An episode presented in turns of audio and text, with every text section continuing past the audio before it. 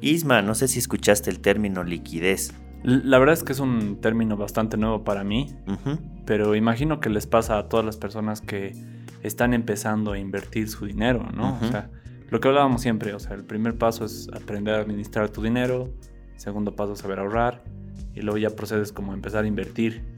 Pero ahora me explicabas que ya una vez que uno se empieza a mover con inversiones, es importante tener en cuenta este tema de la liquidez, ¿no? Claro, tienes que empezar a analizar ya que no vas a depender de una sola fuente, o sea que vas a tener varias fuentes de ingreso y que tienes que valorar su nivel de liquidez en cada una de las empresas. Bueno, ahora retomando una definición básica, De qué es liquidez. La liquidez es el tiempo o lapso que un activo se convierte en efectivo. Te pongo un ejemplo. Si tú te, dedicas a la venta de comida, tu liquidez va a ser alta, porque si, si, estás en una pensión te van a consumir todos los días. Entonces estás teniendo una empresa bastante líquida. Si es que tú, por decir, tuvieras una... Mm, comprar una propiedad, tuvieras un terrenito. Sí. Eso es un activo que no es líquido. Entonces, si te dedicaras a los bienes inmuebles, tu negocio tendría una liquidez baja. Si bien es una rentabilidad alta, pero el tiempo que ese eh, activo se va a convertir en efectivo va a demorar tiempo.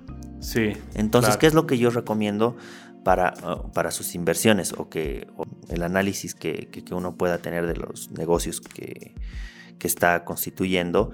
Es que valide siempre tener una porción que sea extremadamente líquida, o sea, que te dé liquidez, que te dé ingresos, aunque sean rentabilidades bajas, pero que, que tengas ingreso de dinero constante. Claro. Y por otro lado, tengas tus inversiones un poco más grandes, más pesadas, que no necesariamente sean líquidas. Sí, Ahí estamos hablando de compra de bienes inmuebles, tal vez un departamento, ya, ya son activos que no van a ser líquidos, pero los vas a tener con una buena reserva.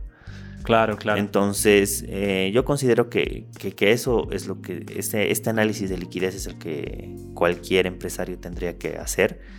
Es, por un lado, tener sus activos líquidos o sus empresas que sean bastante líquidas y por otro lado, eh, las empresas que, bueno, o, negocios que no necesariamente sean líquidos.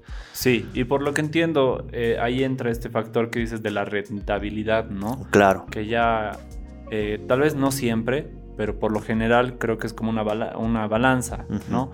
Mientras más liquidez, por ahí menos rentabilidad. Menos rentabilidad, sí. Y mientras menos liquidez, más rentabilidad. Más rentabilidad. ¿No? Sí. Eh, y eso, y eso lo vamos a ver en, un ejemplo muy claro. Eh, cuando yo tenía una tiendita he aprendido el efecto de, la liquidez. Ya. Eh, en una tienda, lo más líquido es el pan, porque toda la gente compra pan. Pero ganas pues un vendaje de cada 100 panes, 10 panes, o sea, no ganas nada. Claro. Pero es bastante líquido porque todos los días la gente te va a comprar pan. Te va a comprar pan en la mañana y te va a comprar pan en la noche. Pero aquí hay un activo que no era tan líquido en, la venta del, en, mi tiendita, era eh, los dulces americanos. O sea, un dulce americano te costaba 5.50, bueno, hace mucho tiempo, y lo vendías en 8 o lo vendías en hasta en 9 bolivianos. Ya. Su rentabilidad era alta. Pero bueno, no me compraban como me compraban el pan, ¿no? Eso me compraban una vez cada dos meses, digamos. Ah, mira, sí, es un ejemplo. Es un ejemplo sencillo. Entonces, validen siempre la liquidez. Eso es, eso es muy importante, hacer un análisis de liquidez, verificar de que tengas siempre tus ingresos seguros todos los meses por unos negocios y por otro lado tengas los ingresos que te van a dar una buena rentabilidad, pero se van a, van a tardar en convertirse en efectivo. Otro punto importante en el tema de la liquidez y rentabilidad es que no pongan todo en un, en un, solo, en un solo sector es ah, muy riesgoso. Claro. Es muy riesgoso el, tema de, no, no, yo voy a invertir eh, comprándome departamentos y después los voy a vender cuando termine, termine el edificio de construirse. Y si no los vendes, ¿qué vas a hacer con el dinero estancado tanto tiempo? Te vas a desesperar al final y vas a terminar vendiéndolo casi al precio, ganando casi una nada, cuando podías haber tenido una empresita que te generaba. Diversificar un poco. Diversificar un poco. Claro. Sí, eso, es importante. Sí, sí, tal cual. Es como, tal cual el ejemplo de la tienda. Es como, o solo vender pan, ¿no? O por ahí justamente o optar por otras alternativas que te van a generar. O incluso lo, o, lo que veíamos contigo, ¿no? Eh, hacer como que combos, ¿no? Algo que sea muy líquido con algo que no sea tan líquido. ah, ya, ya, ya, claro. Eh, bueno, un, por decir, la gente rara vez compra solo un postre, digamos. Pero, ¿qué, qué es lo más líquido? El almuerzo.